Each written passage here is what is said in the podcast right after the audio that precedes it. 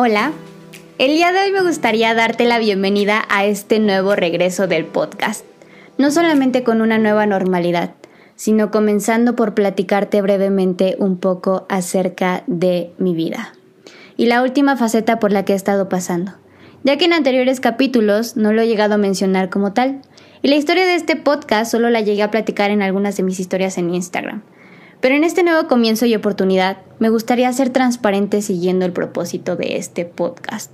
Que te sugiero vayas a leerlo nuevamente, pues como ya lo mencioné, hubo ciertos cambios esta vez.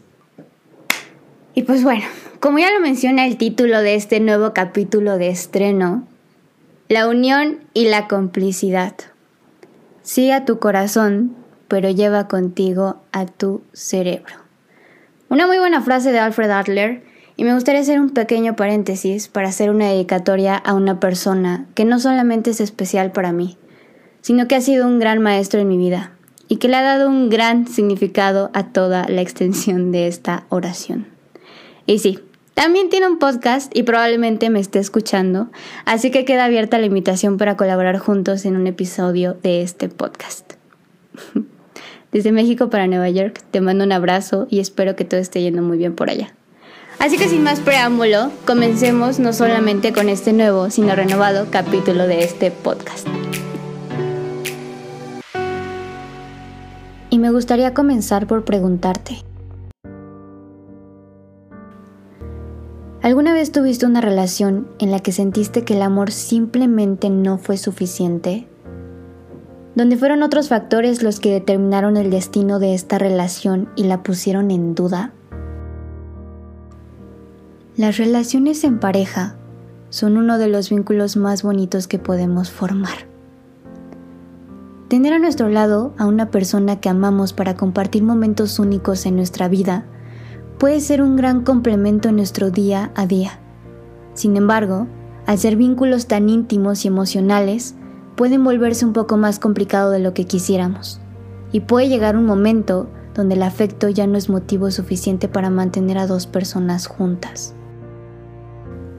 Para intentar entender cómo llegamos a ese punto, hay que empezar por el inicio.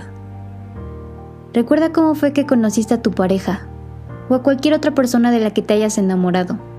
Trae a tu mente esas sensaciones que despertaron en ti. Esas que fueron el resultado de esa fracción inicial que no tienes con cualquier persona. Una vez que se desarrolló esa fracción, empezaron a surgir las compatibilidades y afinidades. Y así, poco a poco se fue dando la relación hasta que de pronto, un día se enamoraron. Un nuevo amor puede ser muy fuerte, tanto que creemos que puede con todo, y a veces esperamos que así sea. Esperamos que el amor haga todo el trabajo por nosotros.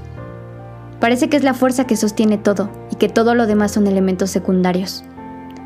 Pero la realidad que como cualquier otra cosa que cultivamos en nuestras vidas, necesita atención y cuidados para poder crecer. El amor siempre va a estar presente, pero necesita de otras cosas para poder nutrirse y lograr mantenerse estable y fuerte.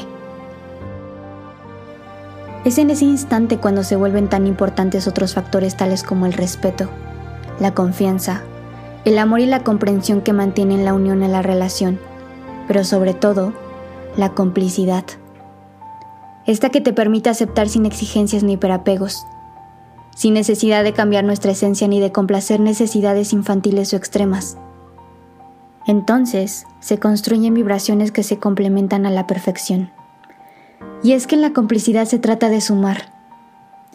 Si el estar con alguien supone restar, entonces es mejor que lo pienses dos veces. La complicidad te permite ser tú y sacar lo mejor de ti.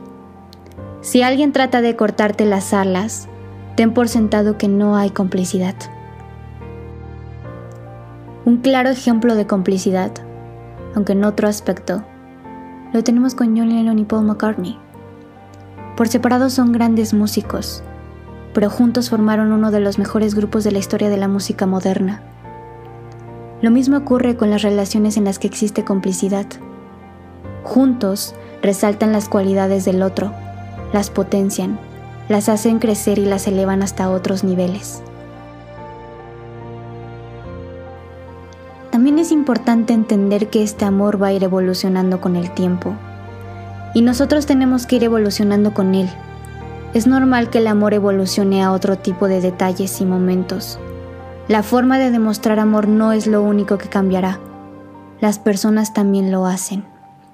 Las circunstancias en las que conoces a alguien y bajo las que te enamoras no van a estar ahí siempre.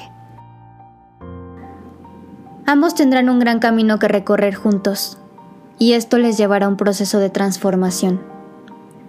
Lo que es un hecho es que inevitablemente surgirán obstáculos, y tendrán que pasar más de un reto juntos, y es aquí cuando eligen seguir adelante.